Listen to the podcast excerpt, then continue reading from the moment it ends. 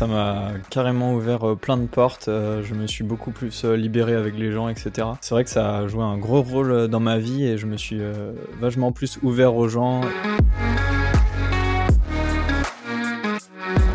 Bonjour et bienvenue à vous dans ce nouvel épisode du podcast Libre et Photographe, l'émission qui vous aide à enclencher sereinement votre reconversion professionnelle dans la photographie et vivre de la photo. Je suis Régis Moscardini et j'accompagne les photographes à quitter leur job, construire leur nouvelle vie et transformer leur savoir-faire photo en système lucratif. Ici, sur le podcast, je publie un nouvel épisode toutes les deux semaines avec deux formats. Le premier de ces formats, ce sont les interviews, où vous découvrez le parcours et l'expérience d'un ou d'une photographe qui fait de son expertise photo bah, un moyen de gagner de l'argent, que ce soit dans le cadre d'une reconversion par exemple, ou juste pour, dans un premier temps, se payer son matos et arrondir ses fins de mois. Et puis le deuxième format, ce que j'appelle la leçon, je vous donne des conseils, mes conseils concrets de photographe pro sur un sujet bien précis. Le dernier en date, bien tout simplement les trois étapes pour vivre de la photographie. Aujourd'hui, place à une nouvelle interview et mon invité est Emric, plus connu sous le nom de Noatome Photo. D'ailleurs, Noatome, vous allez vite comprendre d'où ça vient. J'ai adoré interviewer Emric parce qu'en fait on a pas mal de points communs, alors évidemment la photo, l'entrepreneuriat aussi, mais le fait que nous sommes tous les deux passés par la case prof des écoles. À ceci près que, voilà, moi j'ai démissionné il y a déjà quelques années, alors que Emric est encore dans la maison éducation nationale. Il a une grande maîtrise euh, technique et une grande curiosité photo aussi, et tout ça, mais il le met au service des mariés qui photographient dans la région parisienne. On a donc beaucoup échangé sur sa pratique de la photographie de mariage, car avec plus de 50 sessions à son actif, bien, il sait de quoi il parle. Et puis, on est évidemment allé sur le terrain du business, et vous verrez qu'il vous a livré euh, bien des astuces marketing simples, mais terriblement efficaces. Au final, ça fait un épisode riche d'enseignements, et je suis très très heureux de vous le partager. Avant de vous laisser avec Emric, pensez euh, à laisser un commentaire ou une note, une bonne note sur Spotify Spotify ou Apple Podcast. Ça fait très plaisir et c'est un très bon moyen pour faire découvrir le podcast à d'autres personnes. Dernière chose, avant de vous laisser avec Emeric, eh bien si vous tendez bien l'oreille, vous entendrez les grillons du soir et la petite clochette de mon chat de temps en temps. Pourquoi? Parce que j'ai enregistré, une fois n'est pas coutume, euh, l'interview, l'épisode à l'extérieur.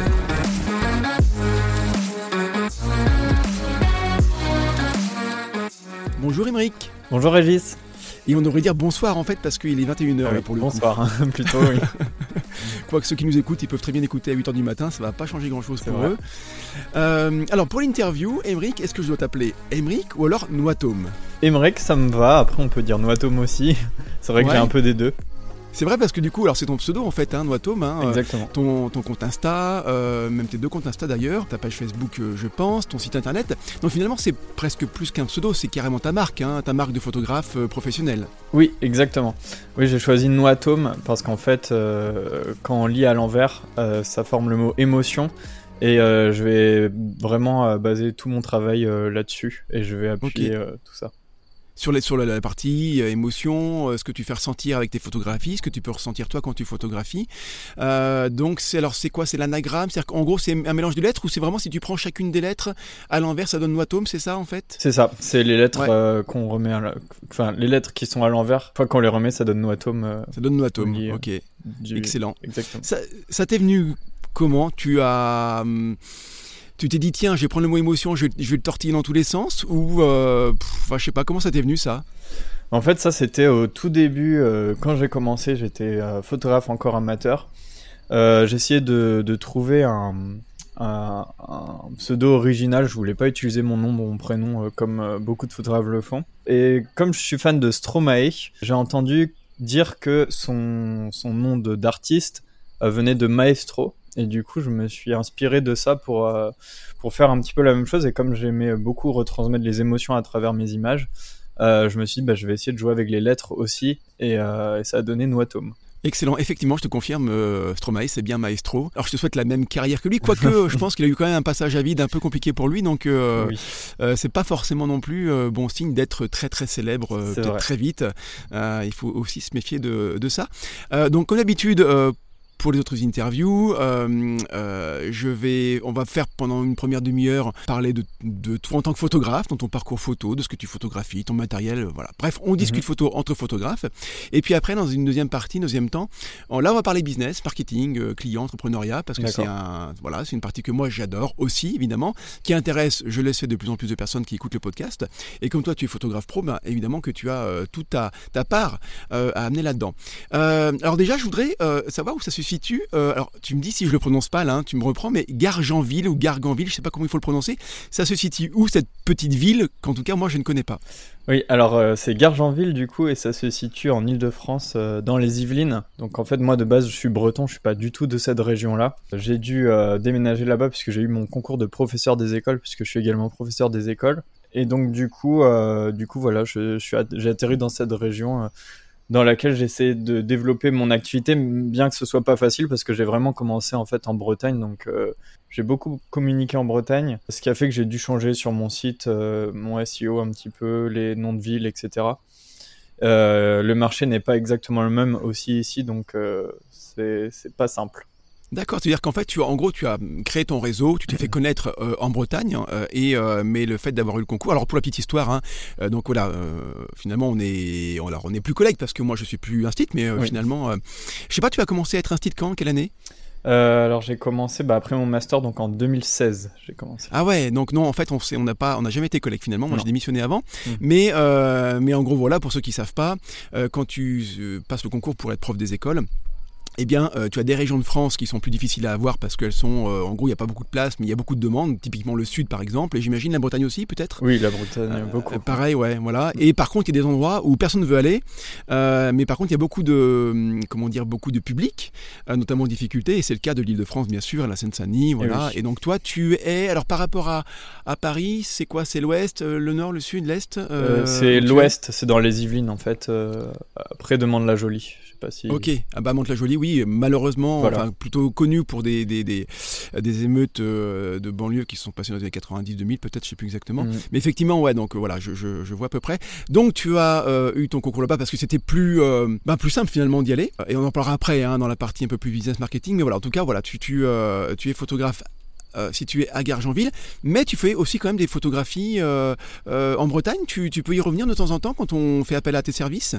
Oui, bah vu que mes parents habitent en Bretagne, j'ai un pied à terre, on va dire, en Bretagne. Donc j'y retourne généralement bah, pendant, pendant, toutes les vacances d'été, comme j'ai beaucoup de vacances scolaires. Donc ça me permet de toujours réaliser des mariages, puisque je fais beaucoup, beaucoup de mariages, surtout en Bretagne. Donc, euh, donc voilà, ça c'est assez pratique. Mais euh, c'est vrai que euh, de faire des allers-retours en Bretagne, c'est pas toujours simple, surtout quand j'ai des clients qui m'appellent comme ça pour, pour une prestation dans deux semaines ou, ou, ailleurs. Donc c'est pour ça que j'ai essayé de développer un petit peu mon activité ici. Comment tu es entré, Émeric, dans. alors je vais jongler entre Noato et Émeric, Émeric hein, voilà. comment tu es entré dans le formidable monde de la photographie? Comment ça s'est passé? Comment pour toi? Alors, c'était il y a très longtemps, à l'époque des skyblogs. Euh, je sais pas s'il y en a. Ah ouais, si, si, si, ouais, si, oui. Voilà, euh, j'étais au lycée et puis en fait, euh, j'avais un blog qui était un, peu suivi par ma classe, dans lequel je m'amusais à faire des photos un peu créatives. Je m'amusais à faire un peu du light painting, un petit peu de montage avec le peu de connaissances que j'avais. et puis il y a beaucoup de mes camarades qui me qui me poussaient, qui, qui qui suivaient un petit peu tout ça. Et du coup, pour mes anniversaires, il m'achetait des petits cadeaux comme des petites formations sur Internet euh, pour, euh, pour en, savoir plus sur la photo. Voilà, des, petites choses comme ça qui m'ont fait que, qui ont fait que je me suis de plus en plus euh, investi dans la photo. J'avais à la fac aussi, il était organisé quelques concours photo pour gagner des petits lots. Et donc j'ai gagné des petits premiers prix comme ça. Donc, euh, ce qui a fait qu'au fur et à mesure, euh, je me suis de plus en plus intéressé à la photo et j'ai créé mon entreprise du coup euh, en parallèle de mes études. En fait, ils aimaient bien suivre un petit peu mes posts sur sur internet, etc. il y avait pas trop, il y avait pas Instagram ni rien à l'époque, donc donc ils suivaient un petit peu ce que je faisais et j'étais très réservé de base en fait, surtout même au lycée, etc. Et euh, du coup, il, il, trouvait ça marrant de, de, me voir beaucoup plus extraverti en fait euh, sur ah Internet. C'est-à-dire que ce que tu faisais en photographie, c'était en gros, il y avait un décalage entre, j'imagine, un décalage entre euh, le, comment dire, la personne que tu, euh, bah, que tu étais euh, en classe, voilà, et puis des photographies très créatives que tu pouvais afficher. Exactement, ouais, c'est tout à fait ça. N'empêche que, je repose ma question, mais qu'est-ce qui fait que, par exemple, tu es rentré, tu as commencé à faire du, du light painting, du light drawing, je sais pas comment il faudrait, dire, mais bah, qu'est-ce qui fait qu'à un moment donné, tu as eu un appareil photo entre les mains, quoi? Alors de base, j'ai piqué le bridge de mes parents comme euh, beaucoup, j'imagine. Hein, de toute façon, on un peu ça. Beaucoup ça. Euh, et puis, euh, et puis, je regardais des, des, tutos sur Internet, ce genre de choses, pour faire des images créatives et pour pour montrer ce que je ressens dans différentes périodes, périodes etc. Et, et, du coup, ça me fascinait de, de voir des photos avec des effets de lumière, etc. Je me demandais comment on faisait. et du coup, je faisais beaucoup de tests. ça m'amusait beaucoup. Je publiais ça sur mon blog. Euh, et en fait, c'est, euh, j'ai commencé la photo plus par le montage euh, sur Photoshop et par les, petits effets comme ça qui m'intéressaient beaucoup. j'ai même fait un peu de graphisme. Et puis après, je me suis plus intéressé à la photo sociale par la suite un peu, un peu après quoi. En fait, il y a, y a un côté euh, challenge technique, j'ai l'impression. Hein. T'es es rentré un peu par cette case-là, quoi, par la case euh, ouais challenge technique. Certes, peuvent aller sur le côté, je sais pas, euh, geek, tu sais, développer, craquer des, des, sites web, j'en sais rien. Toi, t'es allé sur l'aspect plutôt technique de la photographie. Mhm. c'est presque alors je, loin de moi l'idée de vouloir euh, voilà mettre les gens dans des cases, mais c'est vrai que c'est un peu masculin quoi finalement euh, ce, côté-là quoi, d'aller sur le côté le côté très technique et très challengeant et même presque performance en fait, mhm. euh, réalité des performances. Le, light painting finalement c'est quelque chose qui maintenant on, voit à peu près ce que c'est. À l'époque je pense quand même c'était peut-être beaucoup plus rare. C'est quoi exactement finalement cette technique photo? Est-ce que tu en fais encore d'ailleurs? J'en fais plus tellement puisque maintenant bon j'ai passé un peu la technique et puis euh, j'ai testé d'en faire euh, quelques-uns pendant mes mariages avec une espèce de bar LED en pose longue ah euh, de nuit. Ouais. voilà, pour voir ce que ça donnait, si ça intéressait des mariés d'avoir des photos un peu plus créatives. Ça a pas trop trop intéressé plus que ça. Ouais. mais, mais voilà, ça m'amusait. Euh, et, du coup, le light euh, painting, bah, en fait, c'est du coup de la pose longue euh, quand il fait dans des endroits assez sombres pour vraiment dessiner avec de la lumière, créer des formes, même créer des images avec une barre LED dans laquelle je pouvais en fait mettre des fichiers PNG et en fait en, bougeant avec la barre LED ça recrée l'image ce genre de choses. En gros il suffit d'une lampe de poche d'un appareil posé sur trépied d'une pose longue et puis d'un environnement sombre et puis ça peut le faire quoi voilà, c'est ça. Et puis euh, d'autres sources de lumière aussi, peut-être pour euh, éclairer le modèle ou le sujet s'il y mmh. en a un, pour le faire ressortir de la photo avec euh, les tracés de lumière. Ok. Et voilà, on peut s'amuser à faire plein de choses comme ça. D'accord, on s'amuse. Je crois que c'est ce qui revient souvent finalement dans, dans ce, qui ce que tu as aimé toi finalement, c'est l'aspect technique, performance, mais aussi l'amusement. C'est quelque chose que tu, qui te pousse encore à photographier, ça, l'amusement, justement, le plaisir à à tester des nouvelles choses, même si on l'a compris, le light painting c'est moins ce, qui, ce que tu fais actuellement, mais dans la photographie de mariage par exemple, l'amusement aussi c'est quelque chose qui va te, te pousser toujours à, aller titiller, chercher des choses? Ouais c'est ça, j'ai toujours euh, eu un côté euh, amusement ou un peu geek. Euh. j'ai testé même, tu sais, le light painting ou le light drawing avec des étincelles, avec de la laine de fer pour faire des effets vraiment étincelles ou jouer avec aussi les les comment les sur le gâteau tu sais les petites euh, ah les bougies magiques les bougies magiques voilà c'est ça. Euh, des fois j'en piquais et puis je, je testais ce qu'on pouvait faire avec euh, avec les mariés etc le soir. Des fois ça marchait des fois ça marchait pas mais bon s'amusait donc c'est plutôt sympa Ouais, et puis en fait, finalement, il y a, y a, un truc, quelque part, qui, euh, qui peut manquer. Euh, alors, je sais pas si tu as hum, fait de l'argentique. Moi, je l'ai un petit peu connu, mais vraiment en mode enfant-ado, mais pas du coup en mode pro. Mhm. Euh, mais il y avait un aspect quand même assez génial dans l'argentique. c'est, tu sais, le, le, le, la découverte de la photographie, le développement, l'apparition de la photographie, finalement. ce qu'on a plus maintenant avec le numérique, c'est en gros, tu photographies, tu, tu vois le résultat tout de suite. et ben dans le light painting, ou dans ce que tu viens de décrire, à savoir, ben voilà, tu testes un truc, tu fais la pause longue, ensuite tu vas regarder ce qui s'est passé, tu, tu vois la photographie, enfin tu, euh, tu la construis vraiment, il te faut plein d'essais-erreurs. Et, euh, et il y a moins le côté instantané qui va être peut-être un peu plus plat, alors que là, il y a une vraie construction. Et je reconnais que je vois parfaitement ce que tu veux dire parce que euh, moi en ce moment je fais de la photographie astro. Mhm. et il y a un peu ce, ce, ce comment dire cet état d'esprit de construire la photographie avec plusieurs photographies, plein d'essais et donc plein d'erreurs. Et tu arrives à un résultat et puis après tu recommences, ça te plaît, ça te plaît pas, tu, tu, tu modifies certains paramètres. Et, euh, et c'est cet aspect-là qui est hyper, euh, je sais pas comment on pourrait dire mais hum, motivant, euh, excitant en fait. Hein. Ouais, ça. on ne sait pas trop ce qu'on va avoir. Quoi. Il, y a, il y a presque un peu le, côté gâteau, tu vois. pardon, cadeau qu'on va ouvrir et on ne sait pas ce qu'il y a dedans. Voilà, c'est un peu mystère. Et puis le moment où ça fonctionne, bah, du coup, on est super content parce qu'on voit que, que, ça a fonctionné, que ça donne une photo qu'on n'avait pas forcément imaginée, mais parfois qui est au-delà de, de, ce qu'on attendait. Donc c'est vrai que c'est chouette. Exactement, c'est mm. ça. Ouais. Il y a des fois, le, le, ça, veut bien sourire, ça fonctionne et on est content. Mm-hmm. Euh, donc voilà, bon, voilà, on l'a, on l'a bien dit. Euh, il y a un côté technique, performance qui, ben, qui est en toi, hein, qui fait que tu aimes aussi la photographie pour ça.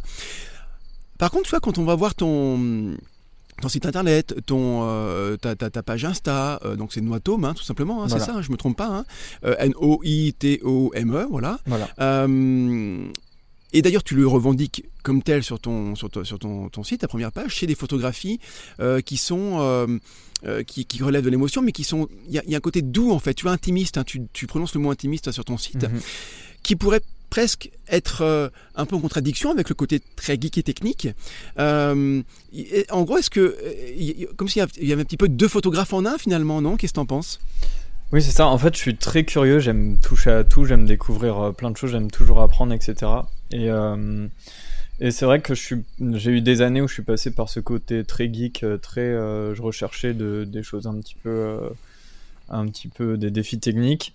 Et, euh, et maintenant que j'ai fait un petit peu le tour de ça, euh, je m'intéresse de plus en plus à plus l'aspect relationnel, euh, plus de passer un bon moment aussi avec avec les modèles, avec les mariés, etc. Donc c'est quelque chose qui est plutôt nouveau et, euh, et dont j'avais pas forcément confiance et dont j'avais pas forcément conscience au début. Et c'est vrai que du coup c'est une part de plus import enfin de plus en plus importante pour moi et que je mets de plus en plus en avant aussi euh, sur mes réseaux. C'est intéressant parce que alors, vraiment, euh, je veux pas du tout faire de la psychologie à deux balles, mais, mais finalement, est-ce qu'on pourrait dire que la photographie t'a t'a amené à, à t'ouvrir au monde et en tout cas à t'ouvrir euh, à une partie plus sociale Parce que tu l'as dit, au lycée, tu étais très réservé. Euh, Est-ce que le Emmerich du lycée, s'il voyait maintenant que tu fais, la, que tu fais, as plus de 80 mariages à ton actif, Mhm. et le mariage, s'il y a une photographie dite sociale, c'est bien celle-ci, quoi. hein. En gros, euh, tu passes du temps avec, euh, avec les mariés, mais en plus avec euh, eh ben, des dizaines et des dizaines de personnes, autour de toi. Euh, c'est la photographie qui t'a permis de t'ouvrir à ce, à ce, je sais pas, un aspect social de toi? Ah oui, carrément, ça m'a carrément ouvert euh, plein de portes. euh, je me suis beaucoup plus euh, libéré avec les gens, etc. Je sais pas si on peut appeler ça une thérapie, mais je pense que ça a été un peu une thérapie pour moi aussi. Donc c'est vrai que ça a joué un gros rôle dans ma vie et je me suis vachement plus ouvert aux gens et, et j'ai vécu des super moments en mariage, etc. Et, et du coup, ouais, ça m'a beaucoup aidé en tout cas. C'est génial. Peut-être que finalement, j'essaie de trouver une explication, hein, je sais pas d'ailleurs si c'est une bonne idée, mais euh, peut-être que l'appareil photo, tu vois, va faire un petit peu le tampon. Euh, je parle pour toi, pour moi aussi, peut-être Mhm. pour d'autres personnes qui peuvent nous écouter, mais finalement, entre la personne en face ou les personnes en face et nous-mêmes, il y a un appareil photo, il y a un objectif. Et, et il va peut-être jouer le rôle de tampon, tu vois, euh, de, euh, je sais pas, d'absorbeur d'émotions euh, où on, on va un petit peu se retrancher derrière, même si on peut pas vraiment se cacher à 100%, on est toujours là évidemment, toujours Mhm. présent. Peut-être que l'appareil photo, il joue ce, ce rôle-là, quoi, non de, de- un peu comme un doudou finalement, je sais pas, qu'est-ce que t'en penses? Non, c'est un truc qui vient comme ça tout de suite. Là, il y a un peu le, le rôle du doudou, non, du, du de l'appareil photo? Ouais, Rassurant, quoi, en tout cas. Oui, c'est ça. Et puis, euh, à force de faire des photos, etc., on est avec les personnes dans le même objectif. Euh, voilà, de faire des photos ensemble. Et du coup, ben, du coup, j'ai appris au fur et à mesure, euh, voilà, que, enfin, les, comment nouer des meilleures relations avec, euh, avec, avec les modèles, avec les mariés, etc. Et du coup, c'est vrai que, oui, c'est vrai que ça a vachement aidé, en tout cas. En tout cas, je trouve ton, ton parcours super intéressant parce que de premier abord, alors moi j'ai- souvenir d'un photographe de mariage hyper euh, extraverti, pour le coup vraiment, Mhm. euh, euh, tu vois, c'est presque lui qui mettait l'ambiance quoi. D'accord. Et, euh, et, et, et- et c'est vrai qu'on on pourrait s'imaginer un photographe de mariage un peu dans cette veine-là, tu vois, toujours hyper volubile, qui va parler fort et tout ça. Mhm. Alors que finalement, on peut très bien être un photographe de mariage, euh, super talentueux, qui fait des magnifiques photos, qui va donc délivrer des super souvenirs aux mariés, tout en étant quelqu'un de, euh, ben, de réservé, de euh, presque, de, on pourrait dire de timide, et tu en es la preuve vivante. Donc je pense que ça peut être aussi super inspirant pour les personnes qui euh, n'osent peut-être pas se lancer, parce qu'elles se disent, mais non, je peux pas être photographe de mariage, je suis timide. Euh, finalement, tu es la preuve vivante que c'est pas vrai, quoi. Ouais, carrément. Et j'ai eu du mal à me lancer à cause de ça. Et c'est vrai que je me suis forcé. J'ai été sur mes premiers mariages. En fait, j'y connaissais rien du tout. Euh, j'y étais vraiment en mode, euh, bah voilà, je teste. je vais faire. Par contre, tu savais, tu sais photographier. Voilà, techniquement, c'était ok, quoi. Oui, oui, oui, bien sûr. Techniquement, c'était ok. Mais voilà, j'avais pas des boîtiers quand j'ai commencé, donc il y a plus de 10 ans. j'avais pas forcément des super boîtiers. c'était mes premiers mariages, donc, donc voilà. Euh, et malgré euh, le fait que je sois euh, timide, etc., et eh ben, j'y suis allé, ça m'a vraiment ouvert plein de portes. et au fur et à mesure, ça a été de mieux en mieux. Donc oui, je pense que c'est bien pour, pour motiver plein de personnes qui, qui veulent franchir le pas, faut, faut y aller quoi. Ouais, ben ça c'est un super message aussi que, mm. que j'essaie de dire le plus, le plus souvent. Et si, mm, mm. toi en plus tu le dis avec tes mots, donc c'est encore plus puissant. Euh, ben, en gros, il faut pas attendre d'être prêt parce qu'il n'y a jamais de bon moment de toute façon. Et tu aurais pu dire, bah, j'attendrai euh, d'avoir du bon matos, j'attendrai d'être, euh, bah, je sais pas, euh, d'être d'être moins timide. Je sais pas comment on peut faire pour être moins timide parce que ça fait pas aussi partie du caractère, mais, mais tu n'as pas attendu en fait finalement un, un, éventuel bon moment, un hypothétique bon moment tu y es allé, tu as créé finalement ton propre bon moment à toi et, et bien t'en as pris parce que bah, maintenant voilà maintenant tu es photographe de mariage c'est quelque chose qui, euh, qui, fonctionne super bien pour toi et puis tant mieux quoi donc ça c'est vraiment un super message à, à faire passer mhm. euh, justement par rapport au côté euh, euh, comment dire relationnel avec les avec les mariés euh, je sais pas on pourrait vraiment de manière très schématique on pourrait pas scinder mais en tout cas dire qu'il y a peut-être deux parties dans la photographie de mariage une partie vraiment pour le coup très technique. Mhm. Euh, c'est le photographe qui fait le taf, euh, les réglages, l'ouverture, la profondeur de champ, enfin toutes ces, toutes ces choses-là, quoi, le cadrage, la, composition, la scène. Et puis il y a un, aspect euh, relationnel, donc justement, où ben voilà, tu vas interagir avec les, avec les mariés ou les invités. À, comment, toi en tout cas, pour ta pratique à toi, quel est le pourcentage finalement de ces deux parties-là? En tout cas, ce serait laquelle qui prendrait le pas sur l'autre? S'il y en a une qui, qui prendrait le pas sur l'autre euh, alors, au début, c'était plus la partie technique, euh, puisque j'avais pas forcément conscience de la puissance, euh, en fait, de l'aspect relationnel qu'il y avait euh, dans le développement bah, de notre de l'entreprise, etc. Et du coup, bah, de plus en plus, là, c'est l'aspect relationnel. Bon, de toute façon, niveau technique, il n'y a plus aucun souci. Avec toutes les expériences que j'ai eues, bah, c'est pareil. je maîtrise tout les, chaque moment. je sais à quel moment il faut être réactif. voilà, j'ai beaucoup appris en 10 ans. Euh, et du coup, maintenant, c'est, euh, je mise à fond sur le relationnel, sur, euh, sur voilà, sur la préparation de l'événement, sur la communication avec avec les mariés. Sur la bienveillance envers eux, essayer de les aider, les conseiller, etc. Je fais de plus en plus de rendez-vous avant le, le mariage, bien avant, plusieurs rendez-vous, on va boire un verre ensemble, etc. Donc très cool, très souvent on est très proche avec mes mariés, donc c'est vraiment chouette. Euh, Ça t'apporte quoi justement cette, euh, ce côté euh, ce côté proche, d'aller discuter avec eux. c'est quoi C'est que tu, tu, tu, as une espèce de questionnaire en gros à l'avance, c'est-à-dire que tu, tu veux absolument savoir telle ou telle chose parce que c'est important pour toi en tant que photographe, ou bah, finalement c'est juste, juste faire connaissance? En fait, au début, au début justement, c'était plus quand j'ai commencé. C'était beaucoup de questions plus techniques sur le mariage, voilà comment ça va se passer, très banal, etc. Euh, et puis euh, maintenant, quand j'arrive, c'est plus euh, voilà, je me présente très rapidement et puis je leur demande bon bah du coup est-ce qu'on peut se tutoyer Vous aimez quel genre de musique Qu'est-ce que vous faites dans la vie Vous aimez quoi Vous aimez regarder quoi comme film, etc. Donc en fait, je les sonde un peu sur leur personnalité, ce qu'ils aiment, etc. Et puis après, donc du coup, ça part plus en discussion, parfois en déconnade etc. Et puis après, on parle du mariage beaucoup plus tranquillement, et puis euh, on voit qu'on a des points communs parfois, etc. Donc euh, beaucoup plus axé euh, sur le relationnel et et du coup, de cette façon-là, on est aussi beaucoup plus proche et, je comprends mieux aussi l'attente des mariés, etc. Bah excellent, mais alors je vois parfaitement euh, comment ça peut être euh, dans la réalité ce que, ce que tu viens de décrire. Mm. Et au final, ça t'apporte quoi concrètement euh, le jour J, quoi, finalement, ce, ce, cette relation que tu as pu établir avec les mariés? Je sais pas, tu as un exemple à nous donner de quelque chose? Enfin, tu vois, concrètement, ça apporte quoi d'avoir cette, cette relation presque intime avec les mariés? Bah, D'abord, ça apporte les mariés ont beaucoup plus confiance en moi, donc déjà souvent ils sont beaucoup plus à l'aise euh, euh, devant ils se moi. Plus aller voilà, ils, se laissent plus aller. Et ça c'est très très important puisque du coup, euh, quand on est en photo de couple, je suis tout seul avec eux, ben du coup ils se lâchent beaucoup plus ensemble devant moi, etc. Comme comme on se connaît déjà un minimum. donc il y a cet aspect-là. en fonction de ce qu'ils aiment aussi. alors moi j'ai mon style à moi que je je changerai pas de toute façon. Et puis quand ils me contactent, ils voient bien quel genre de photos je fais, etc. Euh, donc ça, ça colle déjà de base généralement. Euh, mais c'est vrai que euh, qu'en fonction de, de ce qu'ils aiment aussi, je peux m'adapter plus ou moins. Voilà, s'ils aiment plus, ils sont plus un mariage. Euh, s'ils adorent les films et si c'est un thème un petit peu, je sais pas, il peut y avoir un peu tout comme thème en mariage, hein, mais si c'est dans un château très ambiance très cinématique ou ce genre de choses, bah je vais plutôt euh, faire des compos euh, cinématiques aussi avec euh, avec des couleurs. Enfin vraiment, j'ai une partie où je m'adapte et j'ai une partie où je garde quand même mon style.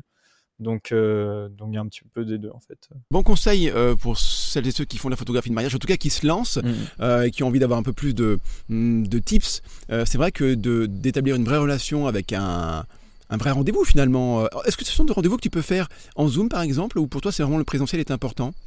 Euh, alors, je privilégie le présentiel si c'est possible.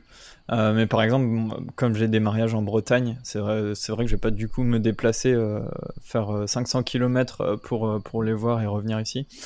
Donc, donc je passe aussi beaucoup par Zoom. Euh, ça se passe aussi euh, très bien et ça fonctionne. Hein. donc euh, je fais aussi bien l'un que l'autre en fait. Parlons un peu matos, parce que ça fait partie aussi quand même de la panoplie du photographe. Mhm. Tu photographies avec quelle marque? Quels sont peut-être les deux trois objectifs que tu as, que, que, tu as vraiment constamment, que tu utilises tout le temps C'est ouais, quoi ta panoplie de base finalement? Ouais, alors du coup moi j'ai, je travaille avec principalement du matériel de chez Sony. J'ai un Sony Alpha 7 III. J'ai un deuxième boîtier Sony. Euh, au niveau objectif, j'ai un Samyang 25 mm qui ouvre à 2.8 et j'ai aussi un Sony G Master, ça c'est mon nouveau bébé de 85 mm en focale et qui ouvre à 1.4. 85 mm à 1.4 Voilà, donc il fait ah ouais, là quand même euh, des portraits magnifiques. Tu m'étonnes. Il doit quand même être assez volumineux, il doit prendre de la place celui-ci. Oui, hein. il prend de la place. il est lourd. Il est lourd, ça fait les muscles euh, quand il faut les porter les deux boîtiers. Ouais. Euh, je l'utilise euh, plus en photo de couple que euh, qu'en photo à la mairie où il faut être réactif, etc. Euh... Parce que finalement c'est peut-être pas, c'est un plein format ton Sony, hein, je pense, oui, oui. c'est ça? Mm. Donc finalement 85 mm en mairie c'est un peu peut-être un peu euh, juste, c'est-à-dire que t'as pas beaucoup de recul. Enfin en tout cas, as, comme t'as pas beaucoup de recul, 85 mm ça peut être un peu juste pour avoir l'ambiance par exemple. Oui, après j'ai toujours mes deux boîtiers en fait sur mes lanières. Donc j'ai un boîtier qui a un, mon 85 mm et j'ai l'autre qui a un 25 mm. Donc je, jongle vachement entre les deux, euh, même à la mairie. Euh, tu veux dire que tu as un deuxième boîtier, c'est pas un deuxième boîtier de secours, c'est un deuxième boîtier qui, sur lequel il y a déjà un objectif et donc tu n'as pas besoin de jongler, de démonter et démonter un objectif sur un appareil. Voilà, exactement. j'ai un troisième boîtier de secours en fait, euh, qui est dans mon sac rangé dans le coffre. Mais sinon, effectivement, pendant tout le mariage, je suis avec mes deux boîtiers. J'utilise les deux boîtiers en fonction des situations. voilà, s'il faut faire un plan serré sur la bague, j'utilise mon 85 mm, après je reprends mon appareil de gauche euh, pour faire un, plus gros plan dans la mairie. Euh. Donc je jongle toujours entre les deux boîtiers en fait. Là, au niveau de la batterie, parce que alors Sony, alors moi j'ai un Fuji, ils se sont en hybride, ils se sont vachement améliorés quand même, mais quand même, c'est pas connu et réputé pour être des, des, des, euh, euh, des, gros mammouths de la batterie. Euh, comment tu gères cet aspect-là pour pas être manqué justement de, de, jus à la fin de la journée où tu fais quand même plusieurs centaines voire milliers de photos quoi? Mmh, mmh, c'est ça. Alors j'ai un grip, c'est pas forcément ultra pratique parce que ça rajoute du poids. mais c'est obligatoire effectivement quand c'est des, des mariages qui durent 10-15 heures, ce qui arrive fréquemment, surtout l'été. Euh, là, j'utilise mon grip et donc euh, ce qui fait que j'ai euh, j'ai trois batteries en tout en même temps. Donc, Est-ce que tu as, ton, une batterie dans l'appareil de base et dans le grip il y en a deux? Voilà, j'ai, en ah fait j'ai deux grips, donc il y en a un où il y en a deux, eh il y en a un, il y en a une. Oui, j'ai des, plus des batteries de secours en fait, donc j'ai, ça tient bien.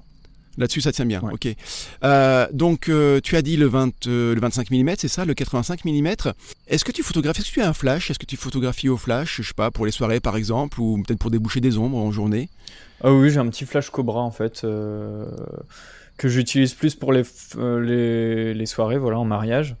après, j'ai pour projet en fait, si, si je déménage, de monter mon studio aussi et d'essayer de de faire des séances studio, mais toujours dans une ambiance un peu authentique, euh, intimiste, boudoir, ce genre de choses. Euh, où là, par contre, j'ai un flash sur batterie euh, de studio, donc un, plus gros flash qu'on met sur trépied. il m'arrive parfois de l'utiliser en mariage le soir, par exemple, quand il pleut, quand les photos de groupe ne sont pas faisables dehors. Là, je peux prendre mon flash de studio qui est sur batterie et je l'utilise euh, pour faire des, photos de groupe en fait. Je reviens un petit peu sur le vraiment le côté très très technique, donc matos. Euh, comment tu, euh, pour toi c'est une un vrai avantage, une vraie révolution d'avoir les, fameux écrans d'hybride, c'est un écran LCD finalement. Et en gros, voilà, tu vois donc plein plein de réglages dans ton dans ton dans ton œil, enfin dans ton viseur. C'est quelque chose qui t'a vraiment aidé, que tu as vu ça, tu as vu ça comme étant une un une vraie aide pour ta pratique de mariage? Euh, alors moi je vais avoir du mal à, avoir du recul pour, euh, pour donner un avis là-dessus puisque j'ai connu que ça en fait. Euh, j'ai commencé ah avec un Olympus. Donc, Tu déjà ça Donc c'était un hybride en fait micro 4 tiers. Et oui. donc en fait j'ai jamais eu de réflexe euh, Donc tu connais pas la visée, la fameuse visée à miroir peinte à prisme, voilà. où, euh, où tu vois donc la prise directe avec la lumière du soleil, parce que finalement c'est euh, ou du soleil ou pas d'ailleurs, mais mhm. mais c'est la lumière, on va dire pure. mais il y a assez peu d'informations finalement dans le viseur, quelques-unes mais assez peu. Alors que oui, c'est vrai que dans les viseurs d'hybride, bah, en gros tu vois dans ton viseur ce que tu vois finalement à l'arrière de ton écran, de ton écran LCD. C'est exactement la même chose. Mhm. Mhm. Et t'as pas connu le, les euh, euh, t'as pas connu les, réflexes finalement alors Ok. Bah non, bah, enfin en fait j'ai commencé par un hybride donc euh, du coup j'ai jamais Par contre tu as vu l'évolution de la qualité des viseurs, ça c'est ça c'est évident. Oui ça carrément. Mm. Ça... Et puis ce qui a le plus changé en fait pour moi, ça a été de passer de, de mon Olympus qui un, qui un, un, assez petit capteur quand même, avec lequel je galérais pas mal dans les mairies et surtout dans les églises. Euh, puisque ça, les ISO avaient du mal à monter. Et là, quand je suis passé à un plein format, euh, ça a vraiment beaucoup changé au niveau, niveau de la qualité là-dessus. Le, gain, ça a été en, on dirait, en, maîtrise du bris numérique en montée en ISO. Il y a eu un autre gain que tu as pu aussi constater? Euh, ma problématique c'était surtout l'ISO parce que micro 4 tiers, euh, surtout les premiers boîtiers, ils galéraient un petit peu. Ok. Euh, bah, après, il y a forcément, je peux jouer plus sur du, de la profondeur de champ. Ouais. la dynamique aussi, la page dynamique peut-être. La page dynamique, tout ça. Ouais. Mm. Ok. bon bah donc non non ça me fait un pas bizarre mais je me dis qu'effectivement maintenant les hybrides c'est bon enfin je, on le sait je le sais c'est c'est plus euh, comment dire, c'est plus quelque chose qui va arriver. C'est là et bien là. Et d'ailleurs, mhm. maintenant, je crois que c'est Canon qui a, euh, qui a annoncé en décembre dernier, euh, donc en 2021, euh, qu'ils arrêtaient leur production de, de réflexes professionnels. Quoi, hein. mhm. Donc, ça veut quand même dire que voilà, c'est vraiment derrière nous maintenant les réflexes.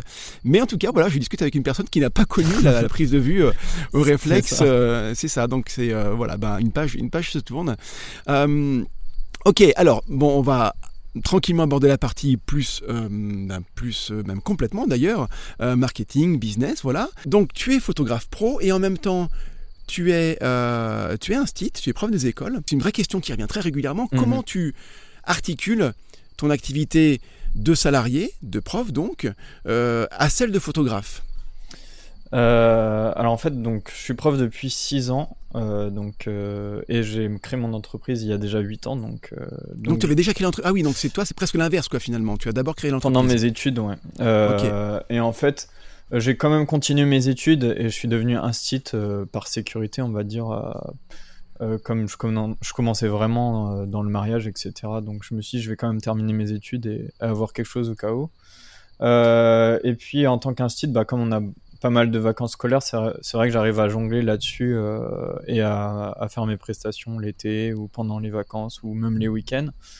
Mais c'est vrai que euh, c'est quand même un gros frein pour, euh, pour développer son entreprise, un gros manque de temps. C'est le manque de temps principalement, en fait, c'est ça? C'est ça, c'est le manque de temps. J'essaie de mettre en place plein de stratégies sur, sur des groupes Facebook. j'ai un groupe dans lequel j'anime des lives, par exemple, tous les mois. Euh, j'ai essayé ah, un live euh, pour la, partie formation photo, on va y venir, hein, pas pour la partie mariage. Hein, oui, pour la formation photo. Voilà, c'est ça. Ouais. Ok, tu as, d'autres activités pro finalement, tu n'as pas que le mariage, mais euh, voilà. Donc en tout cas, tu mets en place des stratégies comme ça. Mhm. Mais pour toi, le principal frein dans une espèce de cumul d'activités comme ça, c'est le temps qui te manque. Voilà, c'est le temps. je pense que je suis arrivé à une certaine limite et donc je stagne. Euh, parce que je manque de temps pour euh, communiquer, euh, pour faire du mailing, pour, pour faire plein de choses. Et donc là, ben, en fait, je, je stagne d'année en année. C'est pour ça. Pour toi, le stagner, c'est stagner sur quoi? Sur ton ambition, sur ton chiffre d'affaires, sur tes ventes, sur tes, tes, tes, idées de développement de nouveaux produits? C'est tu stagnes à quel niveau pour toi? Je pense que alors mon panier moyen, il est plutôt bon, il me convient, mais c'est sur du coup la, quantité, donc euh, le chiffre d'affaires, le volume, le volume mm. c'est ça, sur le volume pour euh, pour euh, pour en vivre en fait. Mm. Je pense que c'est faisable, mais il me faut plus de temps pour communiquer, pour, mm. pour, voilà, pour faire tout ça. Il y a aussi le marché ici qui est pas qui est pas facile. Puisque je me vois souvent refuser beaucoup de beaucoup de personnes en Ile-de-France qui voient beaucoup de tarifs très attractifs, euh, puisqu'il y a beaucoup, beaucoup de photographes ici, qui sont pas forcément très chers. Et du coup, ils n'ont pas forcément, euh, en fait, euh, pas la culture, mais en tout cas, ils n'ont pas forcément les, les, bons prix ou en, en tête. de toute façon, en gros, toi tu, pratiques ces tarifs-là, euh, c'est trop cher pour eux, bon bah ils vont aller voir ailleurs quoi. C'est ça. Et alors qu'en Bretagne en fait, euh, j'avais, je faisais plus de volume au même panier en fait, euh, j'avais beaucoup moins de mal. Je pense que du coup la localisation joue aussi pas mal en fait dans et le public, ouais c'est ça. On va parler un tout petit peu de, statut. C'est quoi ton statut actuellement euh, Parce que pareil, ça fait partie des questions qui reviennent régulièrement. Ceux qui veulent se lancer, qui veulent créer l'entreprise, la question qui vient tout de suite, c'est qu'est-ce que je choisis comme statut? C'est auteur photographe, c'est artisan photographe, c'est euh, euh, voilà. Toi, c'est quoi? Tu as choisi quoi? Est-ce que tu as fait évoluer ça au fur et à mesure? Mmh. Alors moi, dès le début, je me suis mis artisan pour pour avoir le plus de possibilités possibles au niveau, euh, au niveau de ce que je peux, je peux faire au niveau des prestations, parce que j'ai toujours eu une idée de, de former aussi peut-être un jour euh, et de proposer des formations, euh, d'essayer d'avoir plusieurs cordes à mon arc en fait. donc je me suis dit, je vais, je vais créer une micro-entreprise en tant qu'artisan. et du coup, j'ai pas forcément évolué depuis. Je pense que le, le moment où j'évoluera, c'est le moment où j'évoluerai, c'est quand mon chiffre d'affaires bah, dépassera le le seuil. Le seuil, voilà. Ouais, exactement. Ok, donc artiste artisan photographe pardon parce que effectivement c'est beaucoup plus permissif euh, en termes de, euh, différents types commercialement c'est beaucoup plus permissif hein. tu peux vendre ben, tout ce qui est concerne les produits photos euh, tiens alors est-ce que par rapport à ton cumul d'activités en tant qu'enseignant alors c'est une c'est forcément chaque euh, catégorie de métier euh, a ses particularités. Mhm. Mais, euh, mais toi, ça pose pas de souci par rapport à l'administration, par rapport à ton employeur, que tu sois par ailleurs photographe, que tu aies une entreprise qui te rapporte de l'argent? Alors non, puisque c'est pas. Je le fais surtout bah, pendant mes vacances scolaires et de manière pas forcément ultra régulière en fait. Donc ce qui me laisse largement le temps de, de travailler correctement en tant qu'instit. Euh, donc euh, vu que vu que j'ai pas du tout, je manque de temps pour communiquer tout ça, euh, ça pose aucun souci. mais je compte quand même me, me, mettre en année de dispo pour essayer de voir ce que ça donne à, temps plein et ce que ça pourrait donner en fait pour avoir une idée. Alors, si, j'ai, alors je sais pas si c'est un conseil, mais en tout cas, mon expérience, c'est mhm. que moi, effectivement, de 2011, ouais, 2011 à 2013, euh, j'ai fait les deux, c'est-à-dire que j'étais toujours un site à temps plein et que par ailleurs j'ai développé mon entreprise, mais je, me heurtais au même frein que toi, à savoir le manque de temps. Mhm. Donc bah tu bosses le soir, euh, les week-ends, bref, tu, tu vas rajouter, hein, tu vas enlever, tu vas enlever des activités. Euh, bah, au départ, celles qui sont faciles à enlever, hein, typiquement bah, un peu moins de télé ou beaucoup moins de télé, voilà, des choses comme ça. et puis c'est d'ailleurs c'est un mal pour un bien. Mais, euh, mais le temps n'est pas extensible, donc au moment, de toute façon, c'est bloqué. quoi. Euh, mais j'avais quand même réussi à développer une certaine base pour mon entreprise. Euh, et quand je me suis mis en disponibilité, donc deux ans après, finalement, tu vois, il y avait quand même une structure. Et, et puis, il y avait déjà une, audience qui m'écoutait, qui, qui, lisait mes emails. donc, il y avait cette base-là qui m'a permis assez rapidement, quelque part, de, de, de, de pouvoir vendre vraiment très, plus, plus sérieusement mes, mes prestations.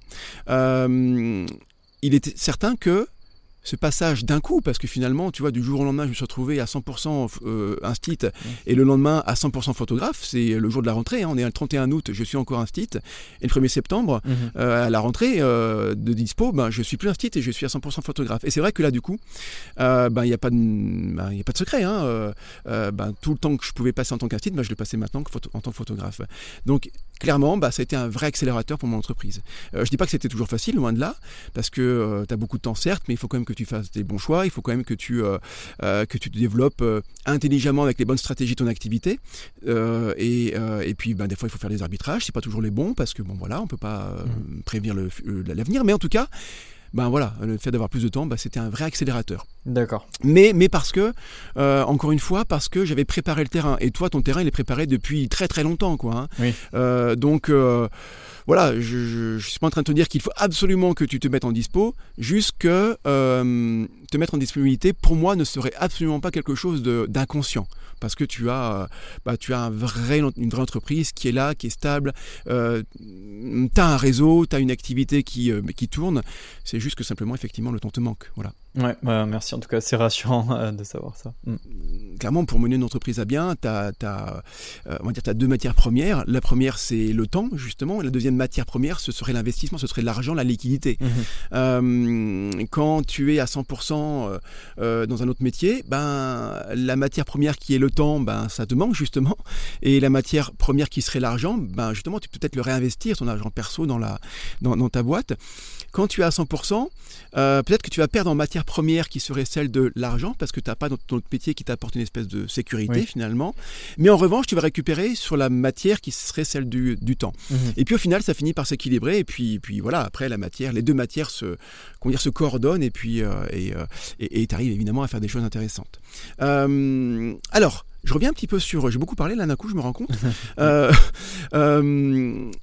donc on a évidemment parler de photographie de mariage. Euh, pour ça, tu es rémunéré, normal, voilà. Mais c'est pas ta seule source de revenus. Tu as développé d'autres activités. Tu l'as évoqué rapidement, celle de la photographie de studio. D'ailleurs, euh, tu peux parfois euh, publier des photographies de studio sur ton, voilà, sur ton, sur ton compte Insta. Mhm. Et puis, tu as aussi celle de la, de la formation photo. Qu'est-ce qui fait que bah, tu allais aussi sur ces deux terrains-là? Euh, alors en fait, ça c'est surtout suite euh, au Covid. En fait, euh, j'ai eu une dégringolade dans les mariages. J'en faisais quand même, on va dire, entre 5 et 10 par an, sachant que j'avais pas beaucoup le temps de communiquer dessus. Donc en fait, c'était juste plutôt les personnes qui venaient me contacter, elles, et qui venaient me trouver que, que j'acceptais. Puis après, bah, en fait, j'avais plus d'autres temps pour en faire d'autres. Euh, mais suite au Covid, euh, j'avais plus beaucoup de mariages, euh, vu que je communiquais plus forcément, que j'avais plus forcément le temps non plus de plus communiquer que ça. Et donc, donc je me dis, bah, si je veux me lancer à temps plein un jour, il faut que j'essaye de trouver de la sécurité quelque part, que j'essaye autre chose. Donc je me suis inscrit sur un, un site un site en gros qui propose euh, un petit peu comme sur le Bon Coin autre chose des services euh, de formation. Euh, ça peut être des cours de guitare, ça peut être des cours de photo, un peu tout et n'importe quoi. Donc je me suis inscrit un petit peu par hasard. Et puis là j'ai eu quelques demandes. donc j'ai fait des formations directement chez les personnes à domicile. Et ça a plutôt bien marché. Là j'ai des élèves qui sont que je suis depuis plus de trois ans déjà, que j'ai rencontrés dès le départ en 2019. Donc, euh, donc du coup, je me suis dit, bah, pourquoi pas essayer de développer quelque chose dans la formation. Donc, euh, je me suis renseigné au fur et à mesure et je me suis dit, bah, ça fera de la sécurité au cas où, euh, au cas où il se passe quelque chose, au cas où il y a un virus, qui un sale virus qui traîne. Ou, par exemple. voilà, par exemple. et puis je me suis de plus en plus intéressé à ça. Il y a le studio aussi. J'ai, je me suis payé des formations en photographe de studio pareil, euh, du studio, donc des plus du studio, euh, des photos studio plus authentiques, pas sur fond noir ou sur fond blanc, en Airbnb ou, dans des endroits plutôt sympas en intérieur pour redonner confiance aux gens ou ce genre de choses. ça m'a aussi beaucoup intéressé. Je me suis dit, bah, le jour où je me mets à temps plein, je pourrais peut-être développer ces deux, deux autres activités en même temps pour avoir diverses sources qui arrivent, sources de revenus. Ouais, si, si je comprends, pardon, je te, coupe, je te mm. coupe, c'est qu'en gros, euh, c'est pas, c'est pas, euh, voilà, créer d'autres produits pour, euh, alors si c'est le cas quand même, pour t'apporter plus de revenus et, et, plus de plus de chiffre d'affaires, mais la vraie raison d'abord, c'était celle de trouver un, un, relais de croissance par rapport au fait à une activité, par rapport à une activité celle du mariage qui s'est retrouvée d'un coup finalement mm. vraiment au ralenti. Et en fait, ce qui peut te paraître naturel. Euh, à savoir, ben, j'ai un trou dans mon chiffre d'affaires parce qu'il y a une activité qui marche plus, euh, plutôt que de te morfondre et de te dire, mais mince, j'ai pas de chance, euh, pardon pour les gros mots, mais ça fait chier, c'est vraiment pas de bol, qu'est-ce que c'est que ce, virus, qu'est-ce que c'est que ce gouvernement qui nous, mmh. qui nous empêche de travailler finalement? et je sais qu'il y a des gens qui raisonnent comme ça, ben, finalement, toi, tu, tu n'as pas été dans cet état d'esprit-là, c'est tout l'inverse. Euh, j'insiste là-dessus parce que ça peut paraître naturel pour toi et pour certains, mais ça n'est pas tant que ça finalement. Donc vraiment euh, mettre le focus là-dessus. Tu as euh, une intelligence, en tout cas ouais, l'intelligence entrepreneuriale qui est celle de d'aller développer à partir de tes compétences photo toujours, mais en tout cas d'aller chercher d'autres façons de gagner de l'argent grâce à la photographie, en l'occurrence photographie de studio moins corrélé à des euh, interdictions de, euh, de, rencontres, en tout cas de, de mhm. rassemblements. Et puis, euh, et puis la photographie de, de, la formation photo, qui elle pour le coup peut être faite en ligne. Et là, tu n'as plus aucun problème de, de, déplacement. Quoi. Et puis si un jour finalement il y a une grosse rupture du monde de l'internet, euh, et ben tu as toujours les mariages quoi. c'est ça, c'est vraiment un aspect sécurité. et puis au final, c'est vrai que, que le fait d'avoir coupé euh, les mariages, eh ben, ça m'a permis aussi d'apprendre d'autres choses et de développer mon entreprise d'autres façons. Donc, euh, c'est aussi un bien au final euh, pour si je veux développer mon entreprise et si je veux être à temps plein. et c'est vrai que que bah, le fait, bah, le fait qu'il y ait eu, enfin à cause en tout cas de, de tous ces, ces, problèmes de mariage, etc. Ça m'a permis de développer cet aspect-là et les gens sont aussi plus habitués à faire des visios, ce genre de choses. Donc, euh, donc maintenant, euh, j'ai même des, des, des élèves euh, qui habitent pas très loin de chez moi qui préfèrent passer par la visio pour la formation plutôt que de se voir directement. Du coup, les gens sont plus habitués au télétravail, tout ça. Donc c'est vrai que en plus, oui, le télétravail, ça a forcément démocratisé voilà. cet, cet, outil finalement qui est la visioconférence. Mais non, mais vraiment génial parce que parce que c'est une vraie leçon que tu donnes là qui est celle de euh, bah déjà de la résilience, qui est ce fameux mot qui veut dire, bah en gros, on laisse pas tomber, puis on continue, et, euh, et puis on, voilà, on, on, va trouver des solutions. Mhm. Euh, et c'est ce que tu as fait de manière très intelligente, donc hyper stratégique. Donc vraiment bravo parce que encore une fois, c'est quelque chose qui, bah, qui n'est pas forcément simple, parce que quand on est entrepreneur, finalement, on est tête dans le guidon. Mhm. Entrepreneur photographe, on est tête dans le guidon. Et puis parfois des, des solutions qui peuvent être de l'extérieur hyper évidente, euh, bah, des fois quand on est vraiment dans, dans, dans, le moment, dans le, dans le stress euh, bah, du chiffre d'affaires qui est pas là, euh, des, clients qui ne viennent plus, on est dans un stress et ce stress-là peut vraiment nous faire manquer de clarté. donc c'est parfois difficile, hein, on, voilà, on peut manquer de, de, comment dire, de prise de recul. Mmh. donc c'est quelque chose qui est vraiment que là que tu, que tu mets en lumière, à savoir cette capacité que doit avoir un entrepreneur, bah, qui est celle de, allez, quand ça tourne pas comme on voudrait, en gros de, de, souffler un coup, de prendre du recul et de regarder qu'est-ce qui fait que ça ne fonctionne pas et de regarder qu'est-ce qui pourrait compenser ou remplacer, mhm. euh, peut-être provisoirement, à court ou moyen terme. Et c'est ce que tu as parfaitement fait avec euh, ce qu'on appelle un, espèce de pivot finalement dans, l'entrepreneuriat. Mhm. Tu as, fait, as fait un pivot qui a été provisoire, mais en tout cas qui t'apporte maintenant euh, quelque chose en plus que tu vas pouvoir développer. alors, dans un business, quel qu'il soit, que ce soit du mariage, de la photographie de, studio ou celle euh, de la formation photo, il y a, de toute façon, il n'y a, pas de secret, il faut, il faut trouver des clients, quoi, hein, dans, tous les cas. On pourrait peut-être scinder le truc en, deux grandes parties, qui serait celle de te faire connaître, mhm. euh, montrer que tu existes, et puis, une fois que les gens t'ont découvert, bien que ces gens-là puissent être transformés en clients. Pour la première partie, comment, euh, comment tu fais pour aller bah, te faire connaître un premier en tant que photographe de mariage, comment tu fais pour que des gens qui veulent se marier puissent ben, savoir que euh, Noatom euh, peut être leur, leur, leur photographe? Hmm. Alors, je, suis passé par les sites d'annonces classiques, etc. au début.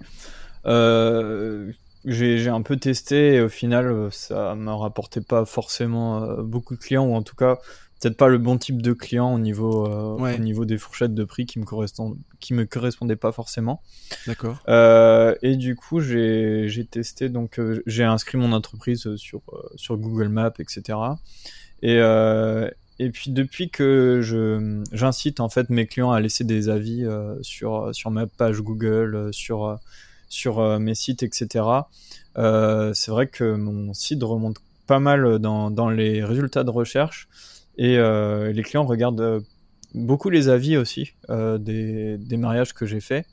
donc ça m'aide pas mal. Les, en fait, les personnes me trouvent beaucoup via mon site internet ou via des recherches Google Maps, ce genre de choses. Donc là, tu parles clairement de référencement naturel, c'est-à-dire qu'on tu euh, tu fais pas de la pub Google, c'est-à-dire que une personne qui va taper quoi photographe, mariage, Île-de-France par exemple, ce serait ça, mmh. à peu près le genre de type de recherche. Tu remontes pas mal dans les, les résultats parce que tu as ce travail de référencement que tu as mené, notamment par rapport. C'est important les avis. Mais depuis que j'ai de, en fait, plus j'ai d'avis, plus euh, plus euh, j'ai des visites sur mon site et euh, on me laisse on me laisse des, des mails et des, sur mes formulaires. Donc je sais pas si c'est vraiment ça puisque dans le même temps je, je, fais aussi des modifications sur mon site au niveau un petit peu SEO. Donc j'essaye de mettre Ouais, qui vont optimiser. Euh, j'optimise mes images, le ranking, ouais. j'optimise euh, les mots que j'utilise, les, les, noms de villes, etc. Donc ça peut être euh, peut-être un peu des deux. Euh, je sais pas, mais en tout cas, depuis que j'ai d'avis, j'ai plus d'avis, en tout cas, ça, ça fonctionne. Et à chaque fois que j'ai un avis, souvent, ça débouche sur des nouvelles demandes.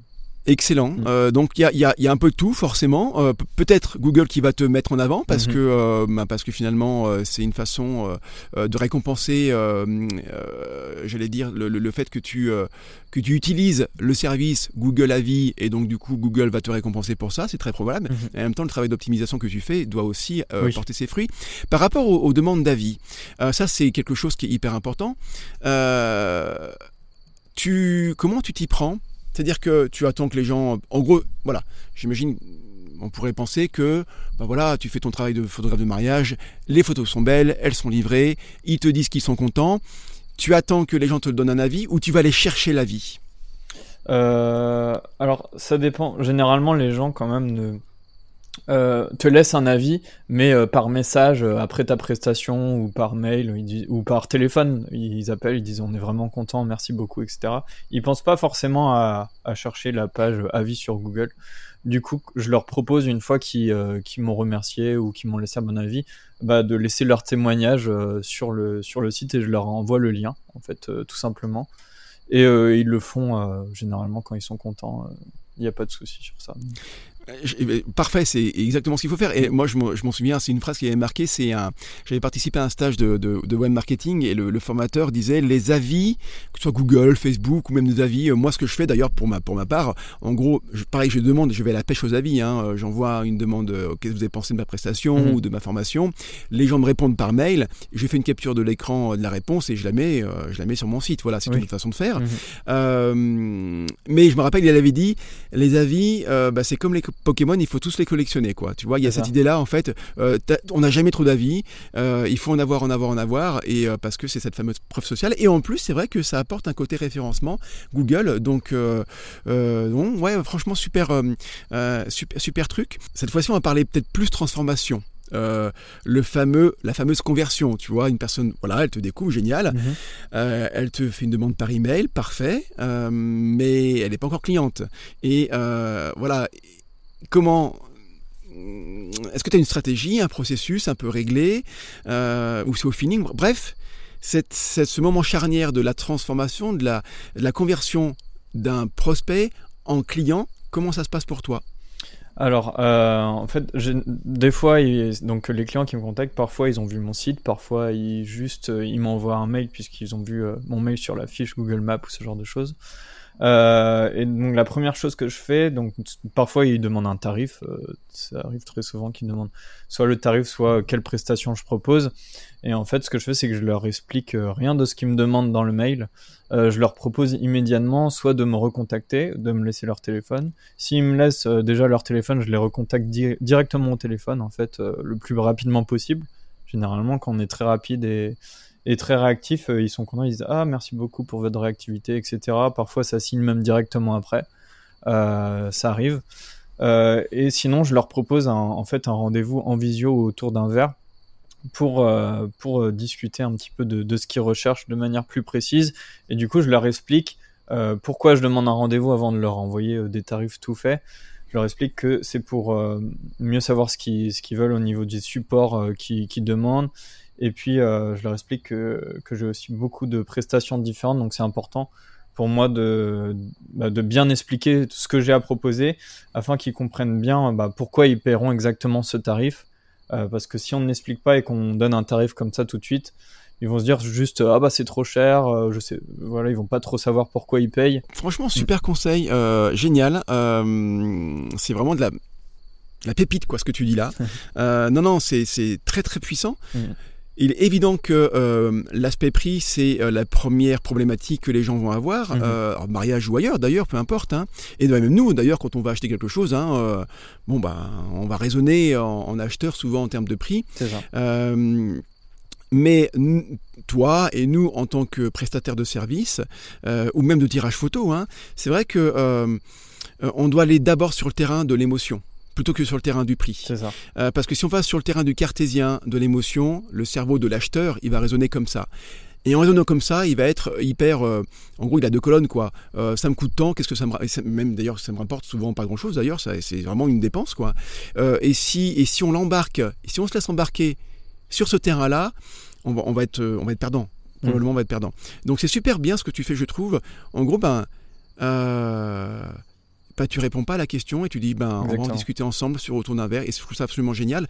Si la personne de toute façon, si les personnes ne te répondent pas ou si elles insistent sur le prix, c'est très probablement que c'est pas la bonne personne. C'est pas, pas un client euh, qui euh, qui voudra payer ce tarif-là. Donc de toute mhm. façon, euh, tu prends zéro risque à ne pas répondre à sa question et tu as tout à gagner à faire ce que tu fais. Je, je, je, évidemment que c'est la, la, la, une super solution que tu as là. Mais écoute, merci beaucoup pour ce conseil-là parce Avec que plaisir. je suis certain que ça peut ça peut aider des personnes mhm. qui peut-être sont en galère justement là-dessus. À, à, ce moment, tu vois un peu clé quoi. Tu vois, on parle d'argent, qui, qui, comment ça se passe et souvent les prix tout de suite. Hein. Moi, je le vois dans, euh, dans, dans, les questions qu'on peut me poser, c'est euh, à quel tarif je dois proposer mes prestations ou de shooting photo ou de, ou de mariage.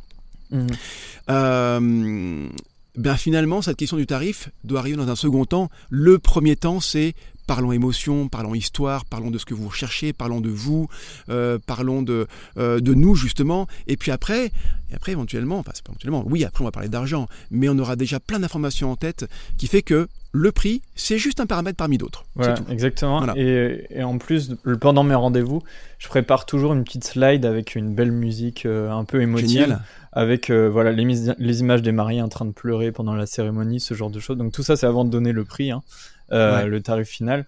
Et du coup, en fait, ça, ça les met, en fait, euh, ils se projettent vraiment à travers, euh, à travers les vidéos que je leur montre dans leur mariage et du coup ça l'aspect euh, encore une fois émotion joue vachement en fait dans le rendez-vous et, et, après ils comprennent vraiment euh, ce qu'ils vont ce qu'ils vont payer en fait Ouais. Donc, euh, Écoute, là, on, on, sent vraiment tes 10 ans euh, et tes 80 mariages où tu as construit ta propre euh, stratégie, ton propre processus. Mmh. Euh, alors on dit souvent que euh, les stratégies, les processus finalement euh, peuvent marcher pour quelqu'un mais pas pour quelqu'un d'autre. Là en l'occurrence j'ai quand même tendance à penser que ce que tu appliques toi, ce serait une tendance qu'on pourrait aussi appliquer dans d'autres, pour d'autres photographes qui marcheraient aussi parce mmh. que c'est c'est de la psychologie humaine tout simplement oui, quoi. donc euh, voilà là il y a c'est pas c'est pas une stratégie marketing euh, hyper pointue avec un outil euh, très précis non c'est quelque chose qui est vraiment commun à tous les humains mmh. donc ça pourra marcher dans tous les cas Émeric où est-ce qu'on peut euh, te retrouver? Alors premièrement sur la photographie de mariage, euh, ensuite sur photographie de studio, et puis enfin sur la formation photo. Alors en fait, j'ai tout décliné sur mon site web, donc c'est sur noatomphoto.com, donc noatomphoto tout attaché.com. et puis on arrive sur la page d'accueil et puis là on retrouve en fait une page mariage, une page photo shooting studio et une page formation tout simplement. Parfait. Je te remercie infiniment, euh, d'avoir passé ce temps avec moi, avec nous, et d'avoir répondu à mes questions. Bah, merci beaucoup à toi. C'était top. Merci beaucoup. Super. Merci à toi. Un grand merci à vous d'avoir écouté cet épisode jusqu'au bout. Je vous donne rendez-vous pour le prochain rapidement. D'ici là, portez-vous bien, faites des belles photos, des photos qui vous plaisent, et n'oubliez pas, passer à l'action est le meilleur moyen d'avoir des résultats.